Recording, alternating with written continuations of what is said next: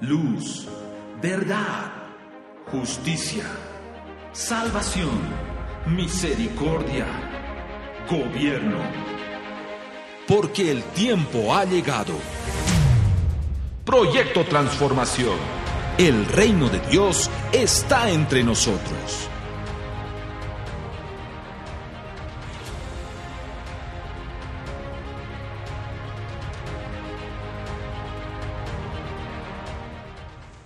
Saludamos a nuestros oyentes de Querisma Radio. Les habla Gilberto Pérez. En este día les vamos a traer una remembranza de la historia de Transformación Colombia, un movimiento de oración e intercesión que nació con el propósito de manifestar una nación bajo los diseños de Dios. Bienvenidos. En el programa de hoy nos acompaña la profeta Juana García, quien participa en Transformación Colombia hace 12 años, y mi esposa Nidia, quien pastorea conmigo en Bogotá hace más de 20 años. Juntos hablaremos hoy de la historia de este grupo que trabaja por la transformación de Colombia. Bienvenida, Juanita. Bendiciones. ¿Cómo has estado? Gilberto, bendiciones. Un gusto acompañarles en este programa y recibo un saludo también nuestra amada audiencia. Nidia, es un placer también poder saludarte. ¿Cómo estás? Muy bien, Juanita, muchas gracias. Saludamos a todos nuestros oyentes. Les damos gracias por estar compartiendo con nosotros el momento en el que Dios decidió reunirnos para darnos la tarea de la transformación de la nación.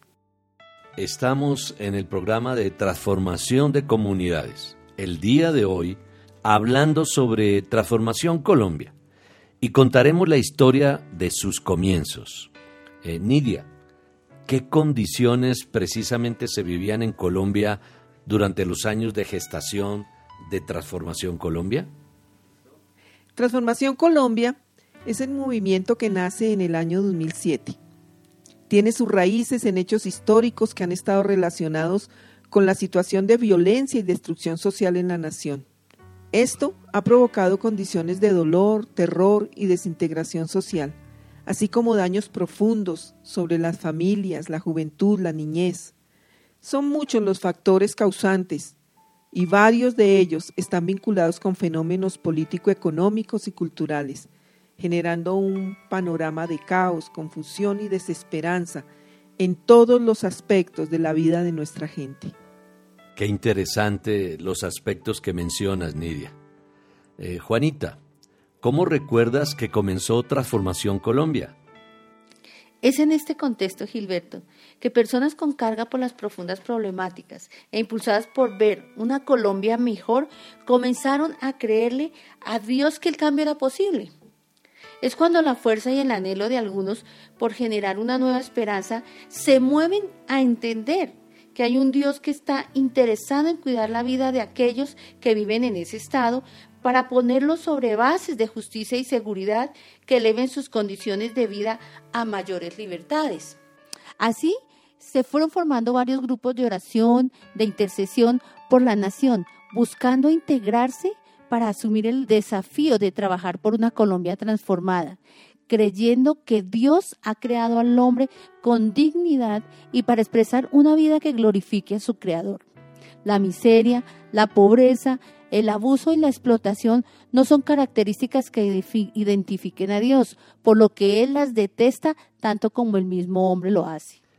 Queridos oyentes, eh, yo cuando estoy escuchando lo que comparte Juanita y Nidia, recuerdo que frente a esta realidad, posicionados en Bogotá, la capital del país, diferentes ministros del Evangelio nos organizamos como equipo teniendo una agenda de trabajo por la misma, considerando que con la ayuda de Dios y su iglesia era posible la transformación de una nación.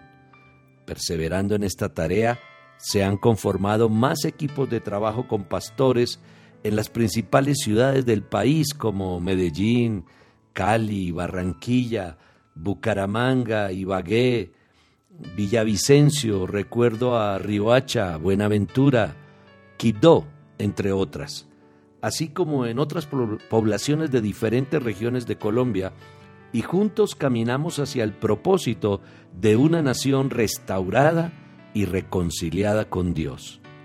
Sus moradores y su territorio, obviamente, también reconciliados con Dios. Eh, tal como lo expresan las escrituras en Segunda de Crónicas 7:14, este texto tan mencionado en el contexto de la iglesia cristiana. Y dice así, y si se humilla mi pueblo sobre el cual es invocado mi nombre, y oran, buscan mi rostro, y se vuelven de sus malos caminos, entonces yo oiré desde los cielos, perdonaré sus pecados y sanaré su tierra. Así es, Gilberto. Actualmente el movimiento de transformación Colombia le sirve a esta generación entrenando congregaciones y ministros, haciendo uso de material profético, capacitándolos para actuar frente a toda circunstancia con la palabra de Dios y estableciendo una cultura de transformación permanente que muestre el impacto que la Iglesia puede hacer sobre las ciudades y la nación. Hablamos a los oyentes, para las personas que nos están escuchando por primera vez y se preguntan cuál es la visión de Transformación Colombia. ¿Qué les podríamos responder, Juanita? Gilberto, muy importante lo que acabas de mencionar. La visión de trabajo que busca Transformación Colombia es, primero, establecer los principios rectores de Dios de manera visible en nuestra nación, manifestando la obediencia a la voluntad del Hijo de Dios.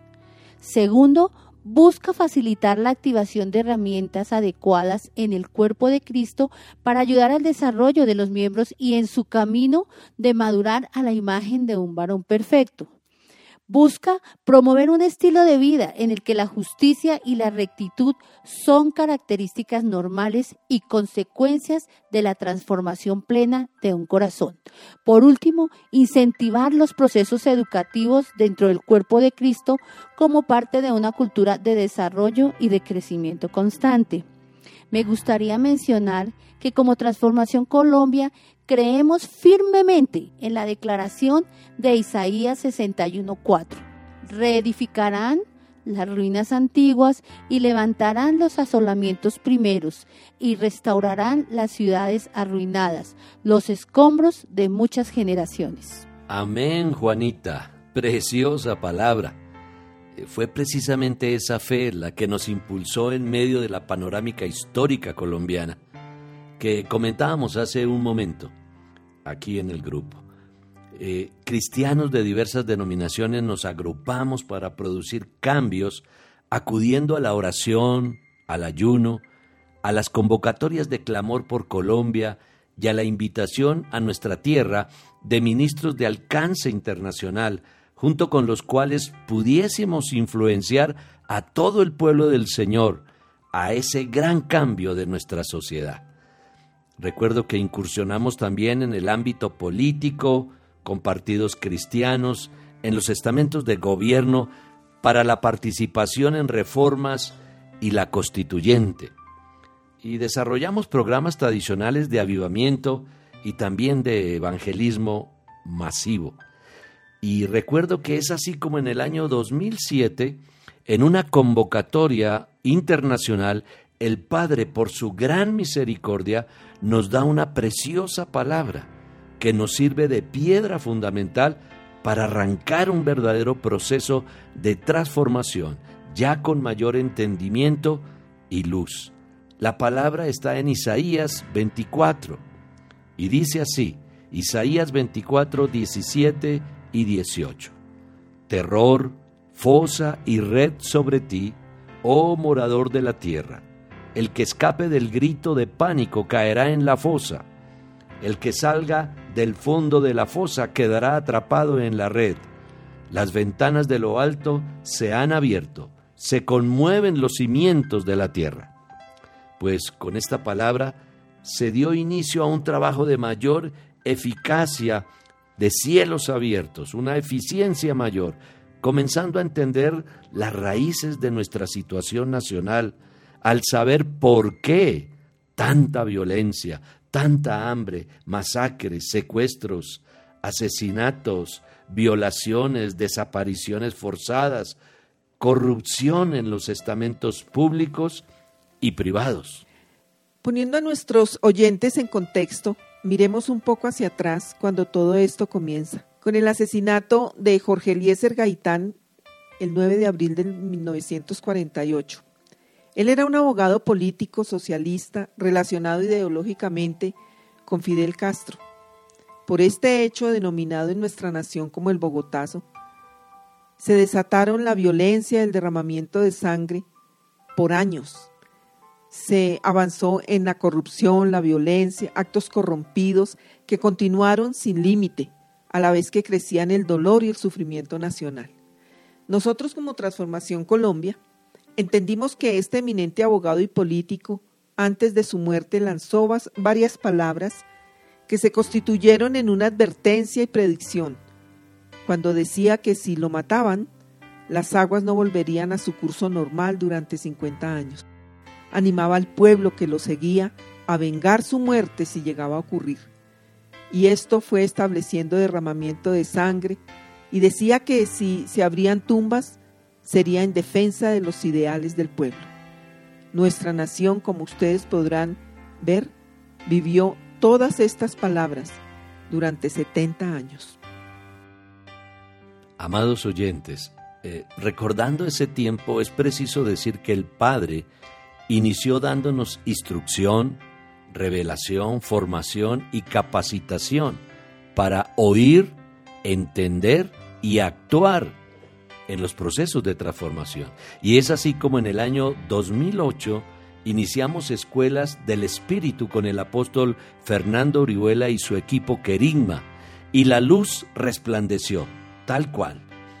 Así se lee en la escritura. Un pueblo asentado en sombra de muerte, luz le resplandeció. Estás en sintonía de Querigma Radio. Extendiendo el mensaje del reino de Dios a todas las naciones de la tierra.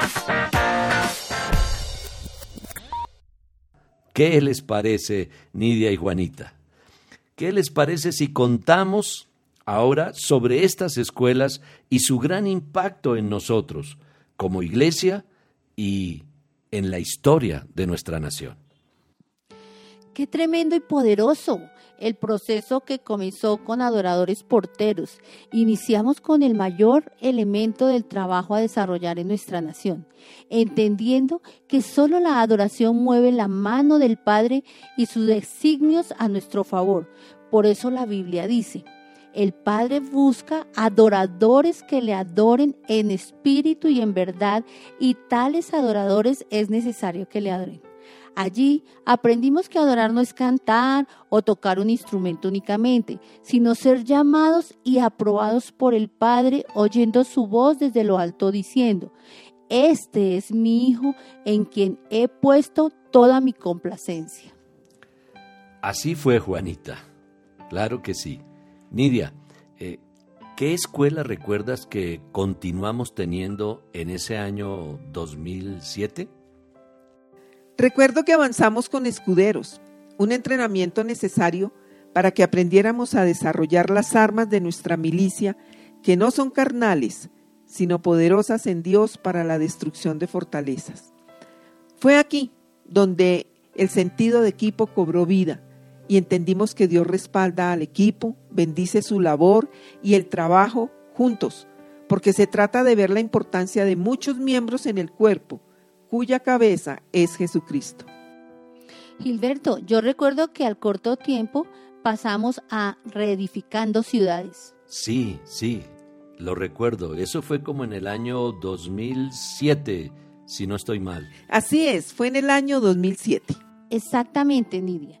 En esta escuela vimos cómo el Señor debe derribar, quitar y destruir lo movible y dejar lo inconmovible. Dios nos llevó a la etapa de destruir lo que no es para que podamos construir lo que sí es y que permanezca, de volver a los diseños del Padre, teniendo una visión clara del corazón de Dios que anhela el Padre, tal como Moisés cuando subió al cielo para observar y, tomar atenta nota del tabernáculo que Dios le mostró el diseño original para que en la tierra se edificara lo celestial, cumpliéndose la palabra, hágase en la tierra como en el cielo. Fue afirmado en nosotros que los principios y diseños eternos del cielo bajen a la tierra y se materialicen, porque lo que proviene del hombre es pasajero, pero lo que proviene del Padre permanece. Amados oyentes, yo estoy tan emocionado como ustedes. Este resumen está excelente, Nidia y Juanita. Yo estoy feliz aquí escuchándolas y recordando todos estos maravillosos entrenamientos que nos dieron tanta luz y nos sostienen hasta el día de hoy. Eh, personalmente me impactaba mucho ver la respuesta de las personas en cuanto a la asistencia y atención durante estos entrenamientos. Sí, recuerdo que habían muchas personas y los tiempos de adoración y exposición de la palabra nos impactaba profundamente. Después de reedificando ciudades pasamos a uniendo cielos y tierra. Esta fue una escuela que nos hizo avanzar en la labor de ir a las profundidades, a los cimientos de las cosas. Asimismo, ir allá a las estructuras para tener una comprensión general. Nos afianzamos en la verdad de que la obra de Jesucristo une lo que Dios ha puesto en el cielo con la tierra y efectivamente experimentamos que el cielo se establece en la tierra. Definitivamente, podemos sentir al Espíritu de Dios transformándonos cuando nos entregamos a Él. Y así fue. Con cada etapa de estas escuelas, cada una fue aportando a la generación eh, su curso de eventos que nos hizo, no se hizo esperar. Nidia y Juanita, ¿me pueden ayudar también a compartirle a todos nuestros oyentes el cómo la violencia y grupos guerrilleros comenzaron su descalabro y todas sus incursiones comenzaron a ser fallidas, grandes estrategias de maldad se venían al piso. La vergüenza de ellos fue mundial. El Padre nos mostró su brazo poderoso cuando escuchábamos las noticias como la del 22 de septiembre del 2010. Comenzaron a caer las cabezas de las guerrillas y todos sus estamentos principales comenzaron a morir. Así se fue poniendo fin a este derramamiento de sangre nacional. Igual que una fábrica que entra en quiebra, comenzó el desmembramiento de esa y otras organizaciones del mal y así fue consolidando el equipo ministerial de Transformación Colombia. Sí, tremendo. Ver ahora tantos años después cómo todo esto ha sido un trabajo en el que Dios ha hecho el 99% de la labor y el equipo juntamente con la iglesia y siete mil más, como se registra en la Biblia, que no doblan sus rodillas ante Baal, hemos hecho el restante 1%. Es interesante ver cómo en Cristo y solo en Cristo puede verse la unidad y el trabajo en equipo. En él se comprende la importancia de oír la voz del Padre y de seguir las instrucciones del Espíritu Santo. Algo que es maravilloso resaltar para quienes nos oyen hoy es cómo en el poder de la obra de la cruz no solo retrocede el mal, sino el maligno también. Ante la fragilidad del hombre, el poder de Dios se manifiesta en el precioso amor por sus hijos, respondiendo a sus plegarias y respondiendo a sus necesidades, siempre que haya una constante y resuelta búsqueda del Señor, con amor sincero para con Él. Esto es asombroso, porque realmente hemos visto la sencillez de su actuar, esa sencillez en cómo Dios actúa y la efectividad de su poder él es efectivo y poderoso en la creación, en la formación y desarrollo, acople, sincronía, obediencia, lucha y esfuerzo del equipo. Hemos vivido situaciones de tensión y sufrimiento que no representan nada al compararlas con la gloria venidera. Este tema del trabajo en equipo nos lleva a pensar que deben ser formados como pieza de alfarero, en la que el fino dedo de Dios nos estaba moldeando conforme a su propósito, cada parte, cada miembro es injertado al gusto del alfarero. Ahí se aprende que lo que es perfecto para Dios también es perfecto para mí. Hoy miramos el camino hacia adelante y aunque aún falta largo trecho por recorrer, nuestra esperanza se mantiene viva porque confiamos en que el que llama nunca se cansa y su fidelidad perdura para siempre. Queridos oyentes, continuamos compartiendo con ustedes. en este programa de transformación de comunidades sobre el equipo de transformación Colombia. Hoy especialmente estamos recordando junto con ustedes la historia y el proceso que tuvimos como equipo en sus inicios. Como mencionábamos hace un momento, la primera acción profética en la nación fue la escuela Adoradores Porteros, realizadas en el año 2007 en Bogotá. Esta escuela no solo fue la puerta al inicio de un trabajo en la nación, sino que años más tarde entendimos que nos estaba dando a conocer y activando nuestra identidad, la identidad que tenemos como nación, de ser puerta, nación puerta, y de nuestro diseño, somos adoración. Así es, diseño que amamos profundamente y buscamos en cada tiempo establecer cada vez más en toda la iglesia de la nación primicia. Y recordando las escuelas que mencionábamos, Gilberto, fue ese el tiempo en el que Dios nos fue conectando con los pastores que hoy conformamos Transformación Colombia, a quienes el Padre había despertado su espíritu y a quienes había venido preparando para el tiempo en el que nos uniríamos. Somos un equipo porque nos une un proceso en el cual hemos ido entendiendo y creciendo juntos. ¿Verdad, Juanita? Totalmente de acuerdo, Nidia. Esa es una de las cosas más poderosas de este equipo, creo yo, porque si bien todos éramos ministerios que nos movíamos en intercesión y guerra espiritual, en el momento en que Dios nos conectó, empezamos un proceso de rompimiento de estructuras, tales como de dejar de ser pastores que solo atendían sus congregaciones para pasar a ser pastores de la ciudad y de la nación, aprendiendo a mirarlas de otra manera para ser más efectivos con entendimiento y dirección de Dios. Claro que sí, Juanita. Y precisamente eso es algo que queremos compartir con nuestra audiencia hoy. Cómo el Padre nos empezó a enseñar a trabajar en equipo, en el poder del acuerdo, lo cual no es una tarea fácil, ya que como pastores hemos aprendido a caminar teniendo toda autoridad para hablar, predicar, aconsejar, dirigir.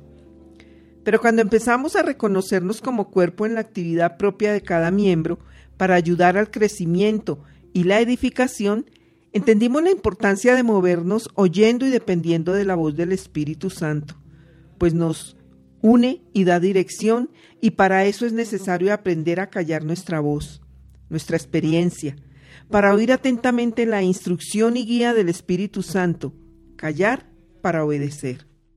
Amados oyentes, es bien importante resaltar que este entrenamiento nos posicionó en la identidad de puerta y la necesidad de reconocernos entre todos los pastores de Transformación Colombia como porteros. Fue por esta razón que la primera tarea fue ubicar todas las puertas de la ciudad y tomar la autoridad en ellas, creciendo en entendimiento espiritual de lo que buscaba la tiniebla al entrar a la ciudad. Fruto de esto, el Señor empezó a dar más visión de la ciudad de Bogotá y de la nación a través de tiempos de intercesión que nos llevarían a acciones proféticas. Nidia, ¿qué recuerdas tú sobre este tiempo? Fue muy poderoso, un proceso de tres años.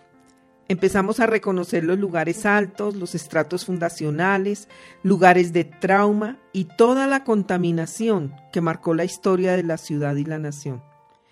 Y precisamente viendo que Bogotá es un territorio de gobierno y lugar de empoderamiento, entendimos que soltar la voz desde este lugar alto iba a producir que fuera oída en toda la nación y saldría con poder hacia toda ella.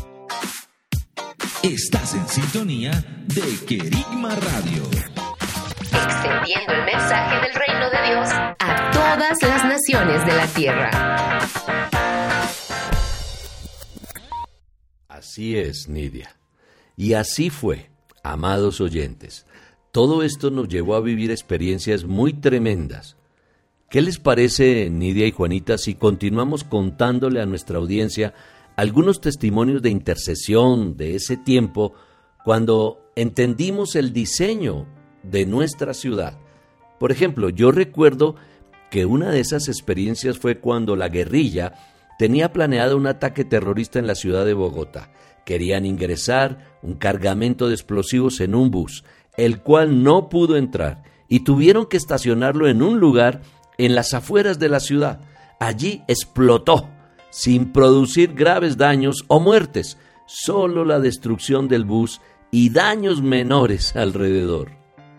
Sí, qué gozo es recordar estos testimonios, cómo veíamos la mano poderosa del Señor a favor de la obediencia de sus hijos. Yo también puedo contarle a los oyentes que en ese tiempo nos dimos cuenta que muchos grupos de rock pesado buscaban realizar sus conciertos en la ciudad. Nosotros entendimos por el Espíritu Santo que muchos de estos grupos son pregoneros que abren camino para los propósitos y tiempos que la tiniebla tiene para un territorio. Definitivamente no era casual soltar la voz a través de sus canciones en un lugar alto, pero activando muerte, violencia, sangre, manteniendo ese ciclo que tanto había herido y marcado la nación. El caso de un grupo fue bien particular, porque ese día cayó una tremenda granizada que fue histórica en la ciudad. Esto llevó a que no pudieran realizar su concierto y su voz fue callada. Como porteros tomamos autoridad y aún lo seguimos haciendo para prohibir el cumplimiento del propósito de estos grupos. Qué poderoso, Nidia y Gilberto. Cuando tomamos la autoridad que el Padre nos ha dado, vemos la luz haciendo huir toda tiniebla. Para aportar a estos testimonios, yo puedo contar cómo en otra ocasión el Señor nos dijo que debíamos tomar los aires de la ciudad y soltar su voz. Uno puede pensar muchas maneras de hacerlo, como tomar un helicóptero y desde allí con megáfono en mano declarar su voz, pero no fue así. El Señor nos dijo que como familia fuéramos con nuestros hijos a un parque central de la ciudad y usáramos cometas con diseños, papalotes o barriletes en otros países, y que Él nos daría la palabra para escribir en cada una. Nosotros colocamos los papelitos en las cometas como declaraciones familiares y esta acción de intercesión unió cielos y tierra, pues los ángeles se movieron llevando por los aires de toda la nación las palabras que soltaba cada familia. Este, por supuesto, fue un día de intercesión en familia muy divertido, nada estructurado ni convencional, que es otra de las grandes ventajas de dejarnos guiar por el Espíritu de Dios. Qué gran verdad, Juanita. Como ustedes pueden darse cuenta, queridos oyentes, ese proceso de tres años fue clave para nuestra ciudad. Una tarea muy importante que realizamos como equipo tenía que ver con los tres montes tutelares de la ciudad, para cada uno de los cuales Dios dio instrucciones muy específicas. Cada monte tiene su entidad y su intención es mantener su dominio sobre el territorio. Algo que nos llamaba mucho la atención era que por lo general desde esos lugares altos se ve la ciudad nublada. Sin embargo, al terminar la tarea, veíamos cómo se abrían los cielos, se hicieron tres grandes agujeros en las nubes por donde entraron rayos muy fuertes de luz a la ciudad. Allí entendimos que era el testimonio del Padre diciéndonos que se empezaba a abrir el cielo para la manifestación de su reino y su justicia. Gilberto y Juanita, hermosas experiencias que quedan como testimonio en nuestros corazones de las maravillas de nuestro Dios.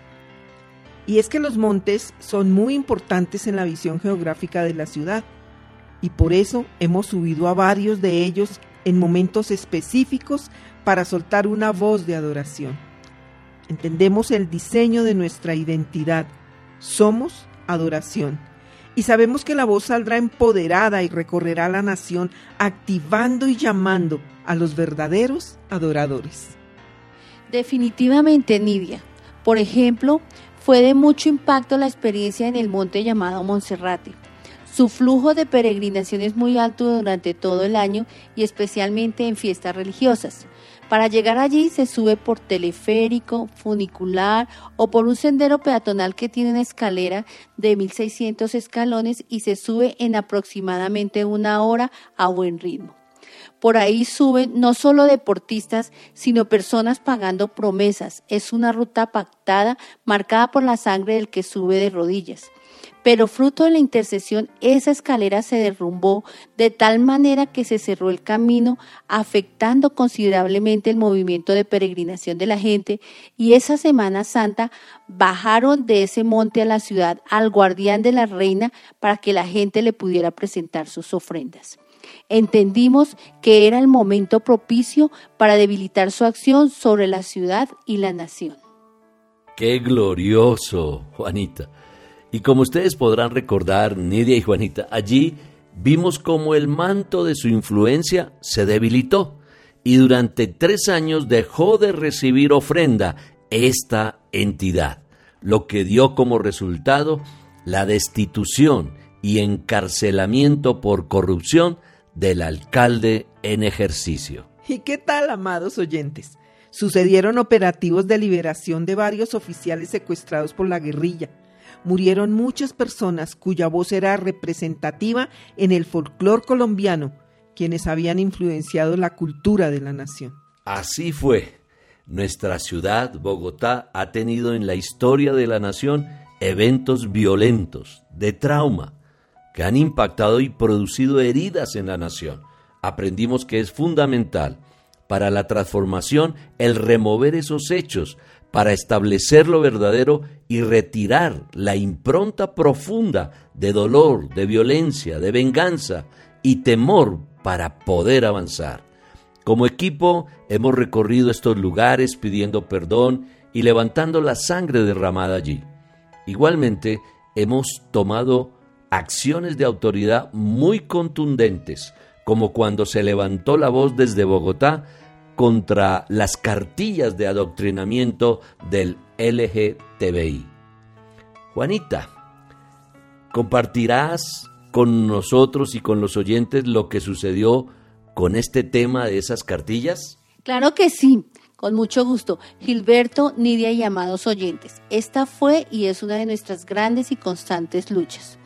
Para ese entonces, la ministra de Educación, una mujer lesbiana con su pareja, ambas reconocidas políticas en la nación buscaban implementar en el plan de estudio en los colegios de la nación unas cartillas que informaban e instaban a los niños una supuesta normalidad, la ideología LGTBI. Por supuesto, nosotros como iglesia nos movimos en las instrucciones que el Espíritu nos dirigió, declarando que salían a la luz las intenciones de la tiniebla, eran calladas las voces de estas mujeres y también sacudidas de sus lugares públicos. Y así fue. Se retiraron las cartillas, la ministra salió de su cargo y de la vida pública también, junto con su pareja. Gloria a Dios. Una y otra vez por todas las veces en que hemos visto a sus enemigos derrotados. Y no pararemos. Ese es nuestro compromiso. Como equipo de Transformación Colombia, estamos convencidos que hemos soltado la voz para llamar a todos los pastores de la nación a quienes el Espíritu Santo ha despertado y preparado con entendimiento para este tiempo. Anhelamos estar con todos aquellos a quienes el Señor les ha dado un corazón por esta tarea de transformación de la nación. Amén. Vemos ya el gran ejército reunido. La iglesia en la nación ha escuchado la voz que se ha soltado desde Bogotá a través de cada escuela, cada entrenamiento, cada tiempo de adoración e intercesión Muchos han sido convocados por el Espíritu y han respondido uniéndose a través de los años al trabajo de transformación de la nación. Se han iniciado cambios profundos que iremos compartiendo con ustedes, nuestros queridos oyentes, en nuestros próximos programas. Y ahora tenemos preparada para nuestra audiencia una entrevista sobre el testimonio de aquellos que el Padre usó como puerta para el inicio de todo este maravilloso proceso de transformación. Hemos estado compartiendo hoy con ustedes todo este precioso tema y les invitamos a acompañarnos. Estamos con el pastor Arturo Tobar, su esposa Gladys de Tobar y su hija Marcela. Bendiciones, pastor Arturo. Bendiciones y un saludo especial para la audiencia. Es grato estar acá y poder compartir la historia de lo que Dios está haciendo en nuestra nación. Bienvenida también, Pastora Gladys. Es un gusto tenerla con nosotros. Damos gracias al Padre por estar en este tiempo, en esta hora que Él ha preparado, en el cual podemos compartir todo lo que ha sido la experiencia y el proceso en nuestra nación. Muy bien, Marcela, bendiciones. ¿Cómo has estado? Muy bien, muchas gracias. Feliz de poder estar aquí y poder compartir con todos. Por lo que recuerdo, también en la congregación se movía Dios de una manera muy especial. ¿Qué nos puedes decir, Pastora Gladys? Nosotros como congregación eh, veníamos tiempos, años atrás, unos tres, eh, aproximadamente tres, cuatro años atrás, eh, avanzando en procesos que hoy podríamos y definimos. Dios nos venía entrenando. No lo, podía, no lo podíamos saber en ese momento, pero ahí es donde uno empieza a entender cómo Dios va adelante, Dios camina adelante, Él nos va conduciendo y en ese momento no teníamos respuestas, no teníamos explicación a muchas cosas que nos estaban sucediendo. Puedo empezar a compartir que lo primero que hoy yo puedo podemos definir es que Dios manifestó su luz. Lo primero que vino a la congregación fue luz. Y sabemos que la luz eh, pone manifiesto todo aquello que esté escondido, todo lo que esté en desorden, todo lo que esté desalineado con la justicia. Y esa, esa acción de la luz justamente lo que hizo fue traer separación. La luz puso en evidencia situaciones muy fuertes de personas a las cuales se les había delegado y se les había posicionado en funciones, especialmente en la, parte de la adoración, y venían sucediendo cosas que, que, no, que nos inquietaban eso nos llevó a tener tiempos y a desarrollarnos en otros niveles de intercesión. En la intercesión, Dios empezó a darnos mm, nombres, nos inquietaba con cosas que en su momento no podíamos nosotros definir, pero igual nosotros seguíamos intercediendo, seguíamos confrontando, que en este momento puedo decir que eran entidades que empezaron a moverse en medio, en medio de la congregación y que estaban escondidas. Por eso lo primero, cuando la luz se manifestó, dejó en evidencia, expuso este pecado que estaba en, esa parte del, liderazgo de la congregación. Al, manifestarse la luz, trajo separación.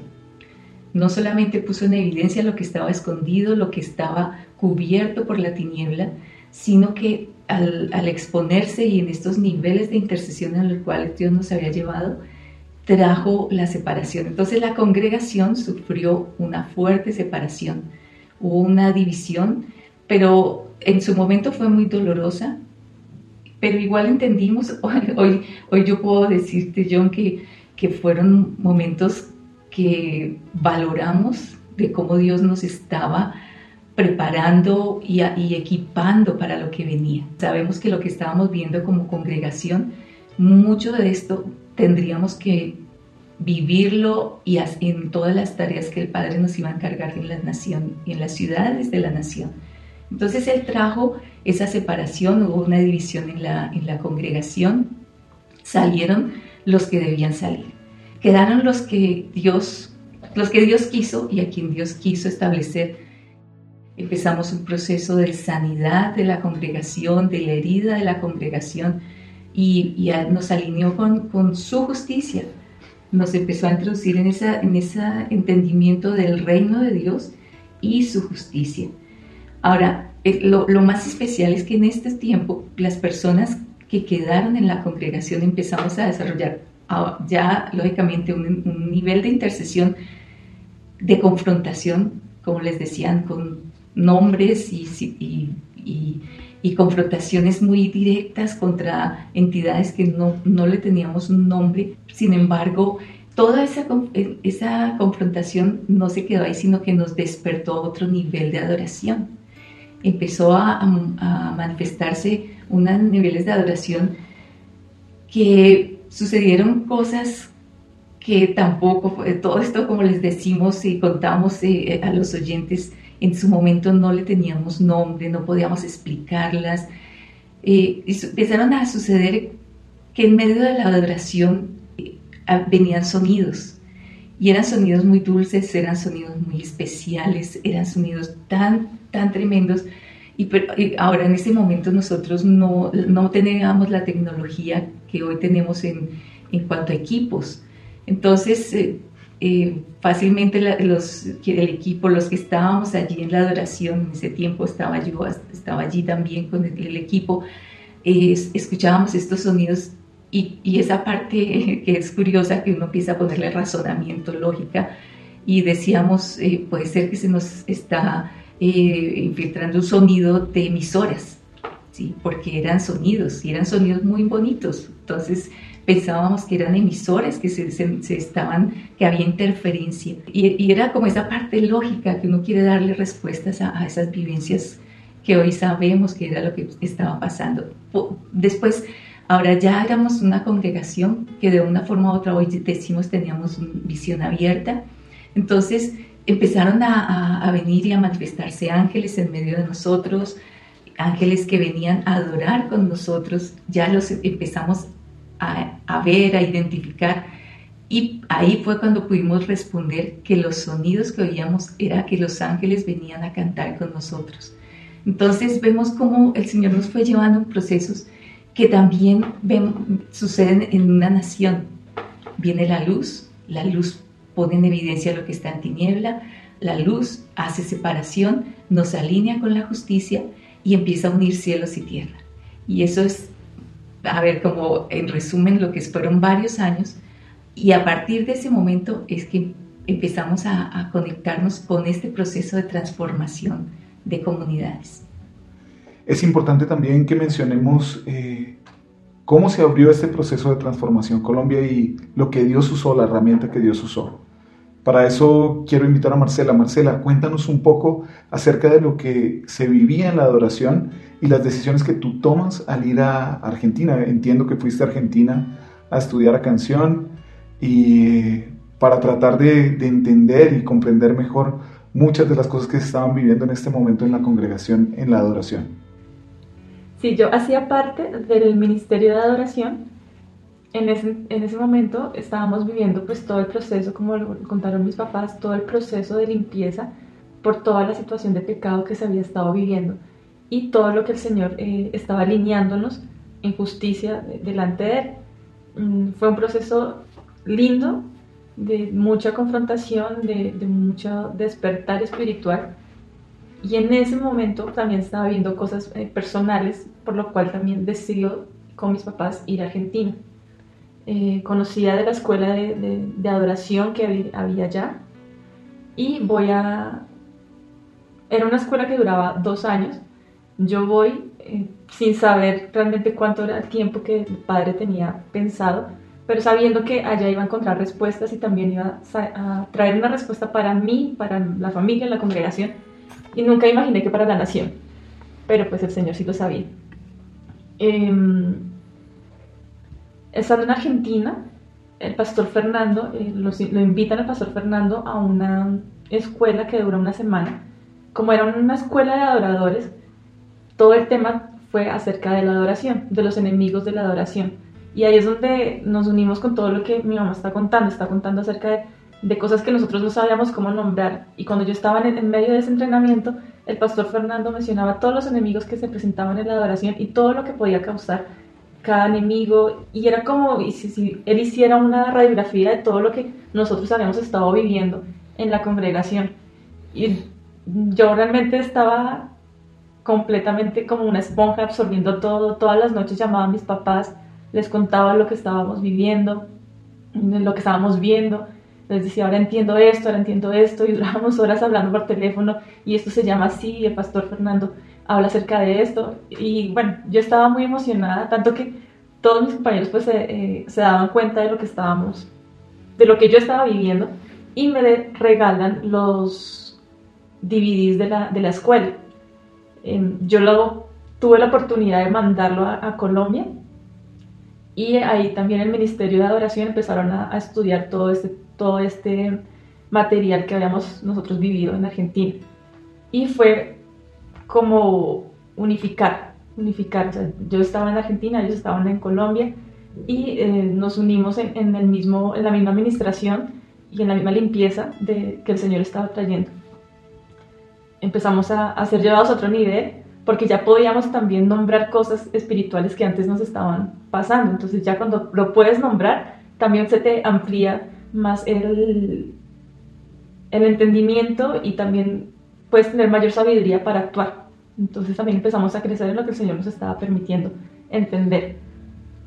Ya después yo regreso, ya entendí que yo había ido por esa escuela, específicamente argentina, entonces yo regreso a Colombia y en ese momento eh, me contactan de pues una compañera que había conocido allí, me contacta y se entera de que el pastor Fernando va a venir a Colombia y ahí es donde nosotros decidimos eh, escribirle, decirle que nosotros habíamos estado siendo entrenados por el material y estábamos muy, muy agradecidos y que realmente nos gustaría conocerlo y si era posible eh, establecer una, una escuela. Ahí es donde nace todo lo que es adoradores porteros. Qué lindo relato, Marcela. Muchas gracias. Eh, Pastor Arturo, ¿cómo se inició y cómo fue el contacto para iniciar esta primera escuela? Háblanos un poquitico más de esto, Pastor Arturo. En medio de todos los procesos que se, que se estaban viviendo, la experiencia que había estado teniendo Marcelita ya en Argentina, los, materiales, pues nos dio a nosotros una luz y, y gozo ¿no? y alegría nos enteramos de que él fue invitado a Colombia a participar de, un evento y entramos en contacto con el pastor Fernando, un cruce de correos, y él nos manifestó también de que el Señor le había dado la orden de realizar una escuela en Bogotá. Y esa también era lógicamente nuestro anhelo, poder estar experimentando la ministración directa ya por parte de él. Entonces eh, vemos, como, como dije al principio, cómo Dios había ido preparando ya absolutamente todo. Es grato ver cómo Dios va adelante en los procesos y que realmente en su corazón estaba el hacer algo grande y especial acá en nuestra nación. Fue así entonces como eh, se contactó y se acordó. Nosotros asumimos entonces eh, el desafío de organizar esta escuela. Él en ese momento no era, no era conocido, nosotros tampoco lo conocíamos físicamente.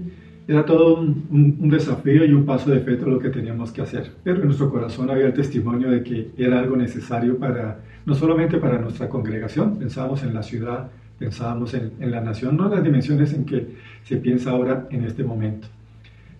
Fue algo muy especial poder trabajar, e, ese mismo, ese mismo nombre de la escuela, bueno, el Señor ya se lo había dado a adoradores porteros, y hoy en día entendemos de que fue algo muy profético, en el sentido de, que Colombia, con su diseño espiritual, es una nación puerta y que parte importante de su diseño es la adoración y se necesitaba iniciar decididamente en ese, en ese aspecto. Pasan los años y cada vez que, que vemos cómo se inició todo, simplemente eh, le damos gracias a Dios. Él va adelante, Él ha estado presente, haciendo absolutamente todo al organizar la, escuela, tuvimos que visitar pastores, hablar un poquito acerca de, del evento y eh, pues para muchos no, les entraba en la cabeza esto de la adoración profética y decían que los profetas no eran, no eran adoradores, todo lo que se mueve en el, aspecto religioso. Pero se llevó a cabo esta escuela, eh, se ministró y pienso que lo más importante siempre es eso, que se suelte la palabra que Dios tiene para una nación, para iniciar procesos, y eso fue lo que pasó. Entendemos allí que se nos había comisionado para abrir las puertas para esta, esta tarea de transformación de, de la nación. Fue un privilegio, un gozo, y poder ver lo que Dios ha estado haciendo a lo largo de estos años. Hay mucha gratitud en nuestros corazones y sabemos de que hay mucho más para la nación. Este testimonio es muy tremendo, no solamente para nosotros como nación, sino para todas las naciones. Ahí donde estás, yo creo que eh, Dios te está hablando, si eres una llave, si eres una puerta para tu nación. Y creo que si estás escuchando este programa y algo está pasando en tu corazón, es importante activarlo y activar esas llaves que, que el Señor ha soltado en medio de las naciones. Estás en sintonía de Querigma Radio extendiendo el mensaje del reino de Dios a todas las naciones de la tierra. Amados oyentes, luego de escuchar este testimonio, solo nos queda decir, qué sorprendentes y sabios son los caminos de nuestro Dios. Algo muy importante que el Señor nos ha enseñado en estos años de proceso en la nación y queremos compartir con todos nuestros oyentes es que la situación de la nación es consecuencia del nivel de luz en que la iglesia vive. Sin duda, el principal desafío es trabajar de manera integral en la unidad del Espíritu, que es el que quiebra todas las voluntades humanas. En la Biblia, el libro de Colosenses, capítulo 2, versos 18 y 19, nos dice que Cristo mismo es nuestra cabeza y en Él podemos tener un solo pensamiento y una sola visión conforme a la voluntad del Padre.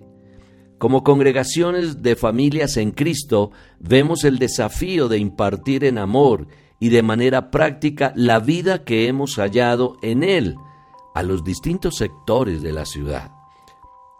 ¿Qué piensas acerca de esto, Juanita? Establecer la luz ha sido un proceso constante en el que nos hemos tenido que esforzar por permanecer y avanzar. La luz debe ir en aumento cada día en la senda del justo. Un segundo desafío que tenemos en la ciudad y en general en la nación es el tema de la injusticia.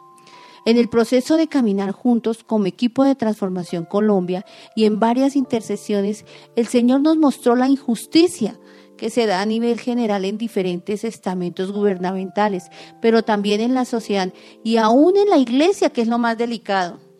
Así que nos dimos a la tarea de inquirir sobre la justicia en las sagradas escrituras y recibir revelación del Espíritu al respecto.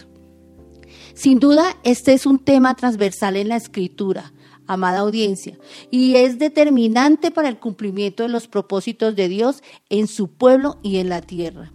Pablo trató el tema justicia en su epístola a los romanos de una manera profunda y en otros pasajes encontramos declaraciones contundentes como en Mateo 5:6 cuando dice, Bienaventurados los que tienen hambre y sed de justicia, porque ellos serán saciados.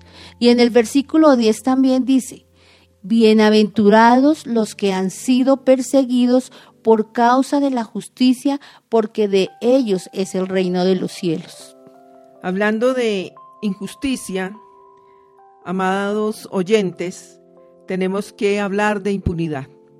En la ciudad de Bogotá y en general en nuestro país hay un alto índice de corrupción e impunidad al juzgar los delitos cometidos por los funcionarios públicos. Teniendo en cuenta que Bogotá como capital del país maneja el presupuesto más alto de todas las ciudades, esto hace que muchos corruptos busquen tener la administración para saquearlos. Una estadística triste y por demás vergonzosa es la de los organismos internacionales que han calculado en el 90% la impunidad en nuestra ciudad sobre los delitos de corrupción, ocupando así Bogotá los primeros lugares en el escalafón nacional e internacional en esta materia. Un ejemplo claro es el caso de la contratación pública. Hay distribución injusta de contratos millonarios que se dan por influencias, por contrataciones y manipulaciones que finalmente son ejecutados de manera incompleta y en muchos casos ni llegan a cumplirse. A pesar de que se hacen denuncias e investigaciones, lo usual es que los procesos se venzan por cumplimiento de términos o se cierren por presunta falta de pruebas. Entonces la ciudad nunca es restituida y por lo laxo de las leyes y procesos muchos se animan a saquearla de esta manera.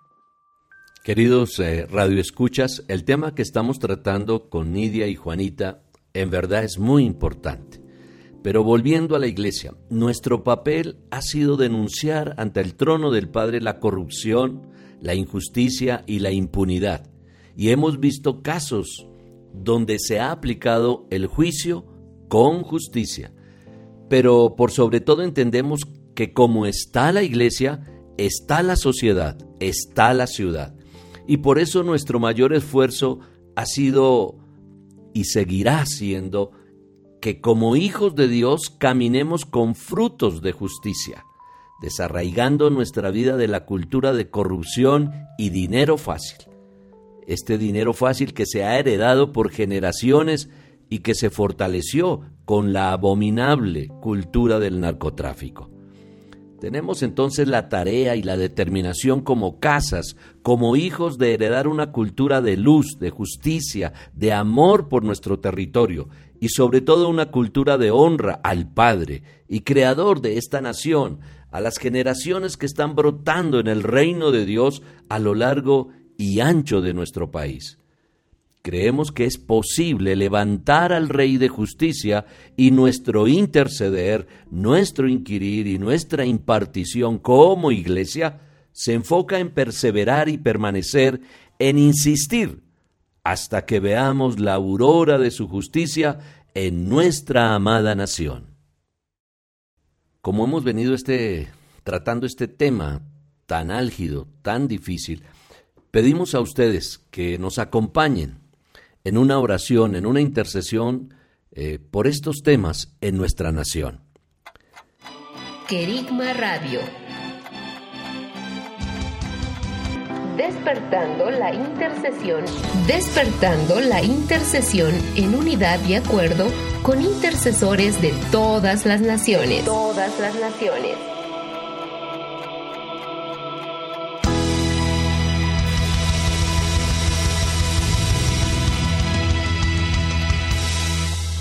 Radio.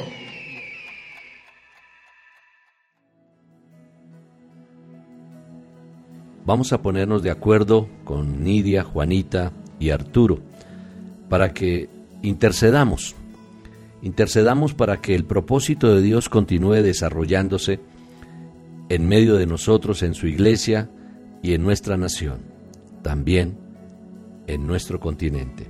Señor Dios Todopoderoso, Gracias por permitirnos presentarnos delante de ti, amado Dios, para hablar contigo, para que tú escudriñes nuestro corazón y nosotros podamos a través de esta plegaria, de esta oración, de esta intercesión, Señor mío, exponer nuestros agradecimientos, Señor, y nuestro deseo de seguir caminando y recibiendo tu instrucción y tu luz, para que podamos, amado Señor, completar los deseos y los anhelos de tu corazón conforme a tu propósito, bendito Dios.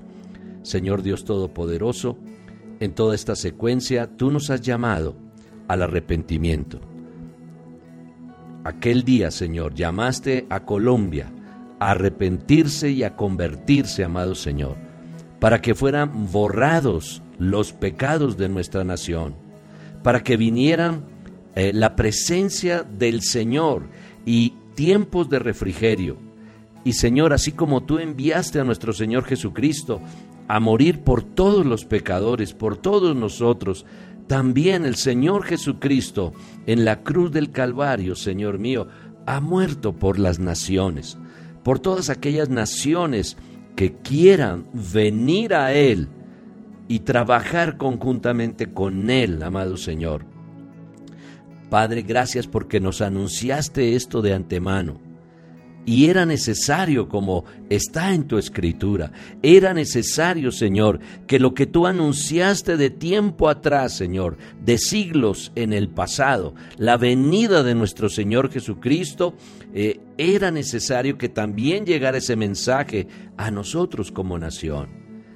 Y Dios Todopoderoso, entendiendo, amado Señor, que tu iglesia, Padre amado, es la encargada, Dios mío, de empezar a poner en orden, amado Señor, todo lo que tú has designado para cada nación y para las naciones en general. Y dice tu palabra que el Señor Jesucristo será retenido allí en los cielos, a la diestra del Padre, hasta que los tiempos de la restauración de todas las cosas se cumplan, amado Señor. Y esto fue, Señor, lo que nosotros entendimos, poderoso Dios. Entendimos que todas las cosas deberían ser restauradas, amado Señor, por tu iglesia. Y que nosotros debemos empezar ese trabajo, Señor mío. Dios Todopoderoso, tú lo has hablado, tú lo has dicho, Señor, y lo has comunicado a tus santos, los profetas que han sido desde tiempo antiguo, poderoso Señor. Gracias, gracias Dios del cielo. Gracias porque esa voz llegó a nosotros y nos hemos encaminado en esa dirección, creyendo, amado Señor, que todo lo que vayamos a hacer y todo lo que hemos hecho y todo lo que estamos haciendo, lo hacemos de corazón, como en verdad es, lo estamos haciendo para ti, para el Señor y no para los hombres, Señor. Tú amas a todo ser humano, a todas las naciones, a toda la creación, amado Señor. Tú la amas con ese amor que es indescifrable y no se puede describir, un amor eterno, Dios Todopoderoso, pero no para que las gentes y las naciones y el mundo siga el curso que está llevando, sino para que todos podamos venir al arrepentimiento y a la conversión, porque esto hará que los pecados individuales, los pecados familiares, los pecados de ciudad, los pecados nacionales y los pecados del mundo sean borrados en Jesucristo, que es el único que subió a la cruz del Calvario y murió por el pecado del hombre, por el pecado de la humanidad. Señor Dios Todopoderoso, gracias, porque también resuena en nuestro corazón toda esa expresión que también está en tu escritura, en tu libro precioso, la Biblia, porque esto es bueno y agradable delante de Dios. Todas estas cosas son buenas y son agradables para ti, Dios del cielo.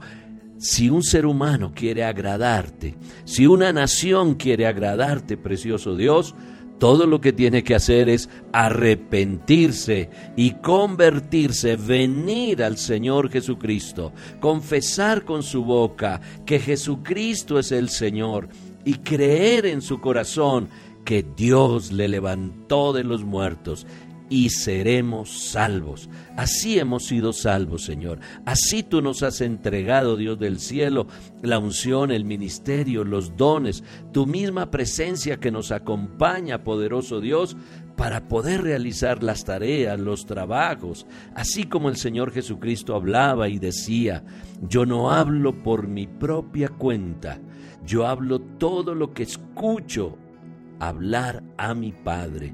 Y yo no obro por mi propia cuenta, sino que todo lo que hace mi Padre, eso es lo que yo hago, Dios del cielo.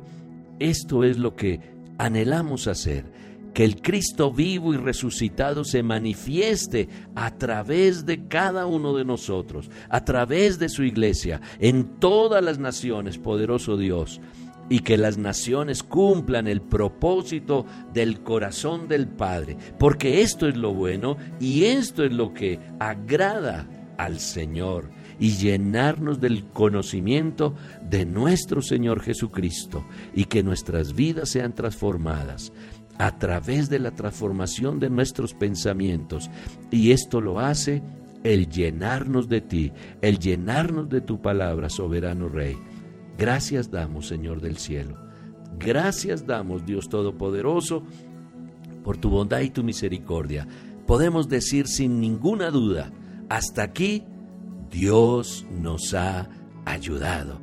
Él nos ha sostenido, su diestra ha estado con nosotros, su diestra nos ha sostenido y la promesa que nos ha dado de siempre ayudarnos, de siempre sostenernos, se ha cumplido, está en medio de nosotros, Dios Todopoderoso. Como decíamos en esta referencia que hemos hecho en el día de hoy, que aún falta mucho, aún falta tarea por realizar y el propósito de Dios sigue siendo grande.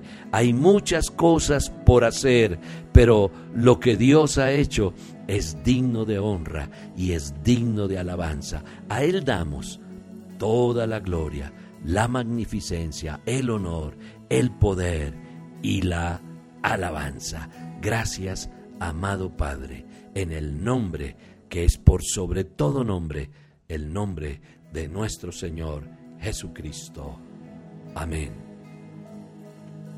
Rendidos venimos a ti hoy, Señor, con un corazón constricto, unidos en un solo espíritu y cuerpo una misma fe, un mismo bautismo, un mismo Señor, un Dios y Padre de todos, el cual es sobre todos y por todos, unidos por el vínculo de la paz y el amor, para declarar que eres Rey de reyes, Señor de señores, que eres el fiel y el verdadero. Exaltamos tu nombre, ese nombre que es sobre todo nombre, bajo el cual se dobla toda rodilla que está en el cielo, en la tierra y debajo de ella. Hoy te damos gracias, Señor, por todo lo que has hecho en nuestra nación, porque por la misericordia, la gracia y el inmenso amor del Padre, hemos podido ver qué cosas maravillosas han ocurrido en nuestra nación. Hemos visto cómo la luz ha llegado a alumbrar nuestro entendimiento y el de cada hombre que te ha buscado. Te pedimos que sea esa luz verdadera que vino a alumbrar a todo hombre y que las tinieblas no pueden resistir, que siga alumbrando sobre toda nuestra nación, que alumbre cada iglesia para que al fin todos podamos verte, para que como uno solo nos pongamos de acuerdo y unidos por las coyunturas y por los ligamentos en un solo cuerpo donde tú eres la cabeza, crezcamos y avancemos como uno solo en el clamor por nuestra nación, para que todos clamemos a ti por verte gobernando sobre todos los estamentos, para que lo que debe ser desarraigado y arrancado sea sacado también de nuestra nación y tú puedas plantar y edificar todo lo que proviene de ti porque lo que viene de ti es bueno. Clamamos a ti para que se levanten hombres que te conozcan, que amen tu palabra, tus mandatos, tus leyes, tus estatutos, y que no doblen su rodilla ante ningún hombre, ante ninguna institución, ante el dinero, ante nada, Señor. Que se mantengan firmes por defender lo que es tuyo, Clamamos a ti por esos hombres, mujeres, jóvenes y niños que se están levantando, que levanten su voz para que tu ley sea oída sobre nuestra nación, para que la justicia pueda venir a causa de que la verdad se manifiesta, porque la luz sacó toda mentira y engaño que ha traído violencia, dolor y ruptura de las familias. Declaramos que se empiezan a levantar esos hijos tuyos que están escondidos. Los llamamos de todos los lugares del país para que vengan a pelear la buena batalla junto a ti, posicionados en lugares celestiales. Oramos para que estos vengan a pelear por cada región de nuestra nación, cada departamento, cada ciudad, cada pueblo.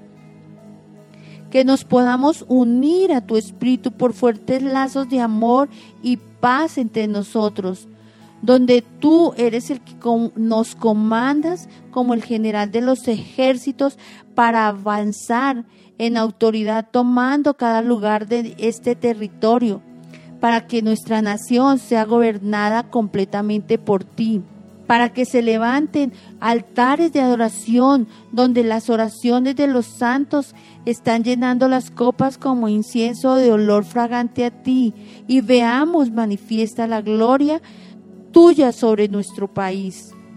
Bendecimos tu santo nombre, declaramos que Colombia te pertenece, que veremos nuestro territorio unido a la nación que nació el 8 de abril del 2018 como nación primicia, y todos puedan decir que hay un Dios vivo, lleno de poder y autoridad sobre primicia, que la gobierna con su cetro de justicia y rige todas las naciones.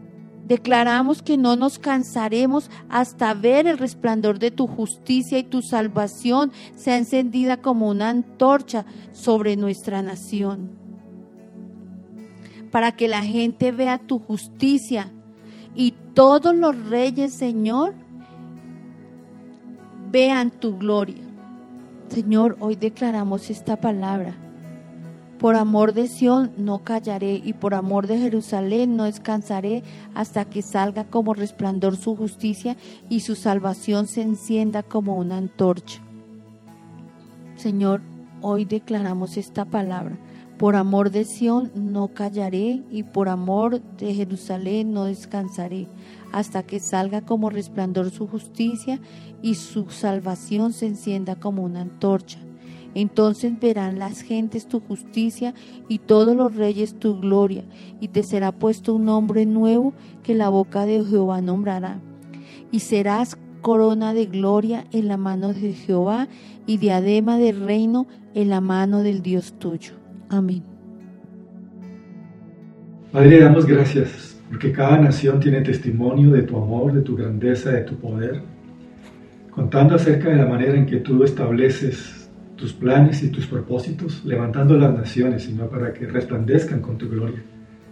Te bendecimos porque en cada nación hay hombres y mujeres con un diseño que viene desde tu corazón. Y en este momento declaramos bendición sobre estos hombres y estas mujeres a lo largo y ancho, Señor, de cada nación, que tienen ese diseño para que por el poder de tu Espíritu Santo ahora sean ministrados, sean desafiados, sean levantados que se levanten como llaves para desatar todo aquello que tú quieres que, que sea desatado en las naciones. Gracias porque todo lo que tú quieres hacer siempre estás contando con tus hijos, con tus redimidos. El plan tuyo en primer lugar y el único que tú tienes realmente es tu iglesia. Por ello declaramos tu bendición, declaramos el manto profético sobre tus hijos, dando testimonio, levantando y motivando para ir hacia adelante.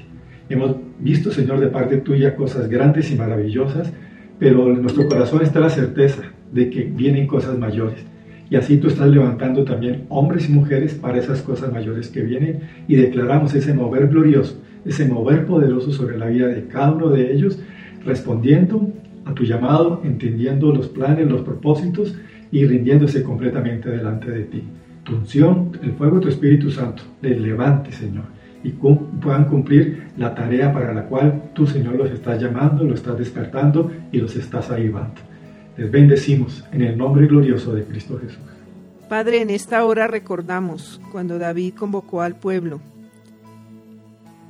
el momento que llevaban el arca a la tienda que él había levantado. Y Padre, en medio de los sacrificios y los holocaustos que levantaron en tu presencia, David le decía al pueblo que no olvidara tus maravillas y tus prodigios que se manifestaron en medio de ellos. Y en esta hora, Padre, convocados y unidos con todos nuestros amados oyentes, leemos tu palabra donde dice, alabad a Jehová, invocad su nombre, haced conocer entre las naciones sus hazañas, cantad a él, cantadle salmos, meditar en todas sus maravillas, gloriaos en su santo nombre, regocijes el corazón de los que buscan a Jehová. Buscad a Jehová y su fortaleza, buscad su rostro continuamente, haced memoria de las maravillas que él ha hecho, sus prodigios y los juicios de su boca. Oh vosotros, hijos de Israel, su siervo, oh hijos de Jacob, sus escogidos. Jehová, Él es nuestro Dios, sus juicios están sobre toda la tierra. Acordaos para siempre de su pacto de la palabra que ordenó para mil generaciones, del pacto que hizo con Abraham y de su juramento a Isaac, el cual confirmó a Jacob por estatuto y a Israel por alianza sempiterna. Cantad a Jehová toda la tierra, proclamar de día en día su salvación, declarad su gloria entre las naciones y en todos los pueblos sus maravillas. Porque grande es Jehová y digno de suprema alabanza y de ser temido sobre todos los dioses, porque todos los dioses de los pueblos son ídolos, pero Jehová hizo los cielos. Honrad y majestad están delante de él, fortaleza y alegría en su morada. Tributad a Jehová, oh familias de los pueblos, dad a Jehová la gloria y el poder, dad a Jehová la honra debida a su nombre. Traed ofrenda y venid delante de él, postraos ante Jehová en la hermosura de la santidad. Temed en su presencia toda la tierra. El mundo será aún establecido para que nunca sea conmovido. alégrese los cielos y regocíjese la tierra, y digan las naciones, Jehová reina. Así en nuestra tierra, Padre amado, tú reinas. En esta hora recordamos, Padre, todas esas maravillas que hemos narrado a todos nuestros amados oyentes, que hemos tratado de recopilar de nuestro recuerdo. Y damos gracias en esta hora al Padre que se ha manifestado en amor y en misericordia, que nos permitió reunirnos, que nos permitió estar juntos y nos dio una comisión, la transformación de nuestra nación, y que nos ha acompañado y ha ido delante de nosotros cada vez que fuimos en obediencia a hacer lo que el Espíritu Santo nos indicaba, cada vez que nos reuníamos a interceder, a pedirte dirección, a pedirte luz para que viéramos las cosas que el cielo estaba haciendo y escucháramos todo lo que el cielo estaba diciendo en relación a nuestra nación. De esa manera obedecíamos y por eso hoy recordábamos con tanto gozo cada entrenamiento que tú nos diste, Padre, cada reunión que nos permitiste celebrar para darte gloria, alabanza, honra, porque solo tú eres digno de recibirla. Hoy recordamos con gozo cada detalle que hacíamos. Como decía Juanita, hicimos cometas. Muchos de nosotros, yo por ejemplo, nunca había hecho una cometa en mi vida, nunca la había elevado, pero tú me llevaste a hacerlo.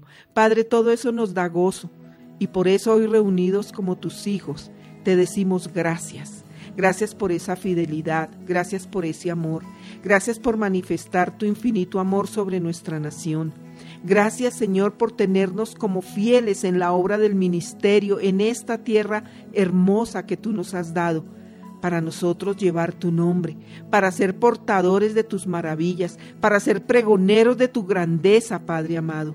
Te damos muchas gracias. Hoy como el pueblo de Israel allí convocados por David, nosotros te damos gloria y honra, Señor. Te damos alabanza y reconocemos que tú eres el Dios maravilloso que reina sobre todo lo creado, lo visible y lo invisible. Tú reinas, Padre Santo. Reconocemos tu grandeza. Reconocemos que también nos confrontaste con nuestra realidad. Reconocemos que como iglesia llamaste nuestra atención, Padre. Nos enseñaste y nos has enseñado cosas tan maravillosas, tan sencillas, como reconocer que nosotros como iglesia habíamos pregonado por años el arrepentimiento, pero nosotros mismos no nos habíamos arrepentido.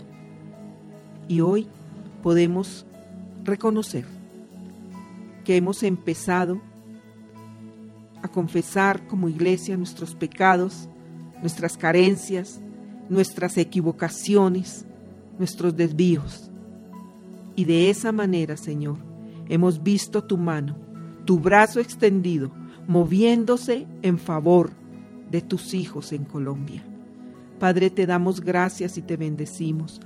No podemos desconocer ninguna de las maravillas que has hecho en esta nación, una nación con tantos problemas, con tantas dificultades, una nación violenta, una nación corrupta, una nación engañosa, una nación que ha engañado a tantas naciones de la tierra, que exportó maldad año tras año, que hizo maldad en la gran mayoría de las naciones y no en todas. Hoy reconocemos que por tus misericordias que sobre nosotros son nuevas cada mañana, tú mantienes tu brazo extendido en favor de tu casa, Padre. Te damos gracias, amado Señor, y hoy reconocemos como compartíamos en tu en esta hora, Señor. Tu palabra dice: "Oh Dios mío, inclina tu oído y escucha. Abre tus ojos y mira nuestras desolaciones y la ciudad sobre la cual se invoca tu nombre." porque no elevamos nuestros ruegos ante ti confiados en nuestras justicias, sino en tus muchas misericordias. Oh Adonai, oye. Oh Adonai, perdona. Oh Adonai, presta oído y hazlo. Oh Dios mío, por amor de ti mismo no te tardes, porque tu nombre es invocado sobre tu ciudad y sobre tu pueblo. Padre, y por esta palabra, tomamos de tu autoridad delegada sobre nosotros para denunciar la corrupción que se desató en nuestra nación, todos los desvaríos de nuestros gobernantes, la ambición por el poder y por el dinero que los llevó, Señor, a tomar de las arcas de nuestra nación y desangrarla. Padre, los denunciamos delante del trono tuyo y denunciamos su maldad y declaramos, amado Dios, que tú reinas y que sabemos que tú tomarás cuenta de cada uno de sus actos corruptos y corrompidos, porque todos ellos te rendirán cuentas. Padre, te damos muchas gracias en esta hora y bendecimos tu nombre. Gracias por escucharnos. Gracias por inclinar tu oído a nuestro clamor. Y gracias porque podemos en esta tierra invocar tu santo nombre. Amén. Amén. Amén.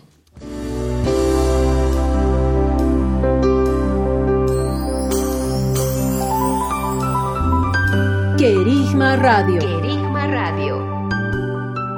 Desarrollando temas esenciales para una vida cristiana normal.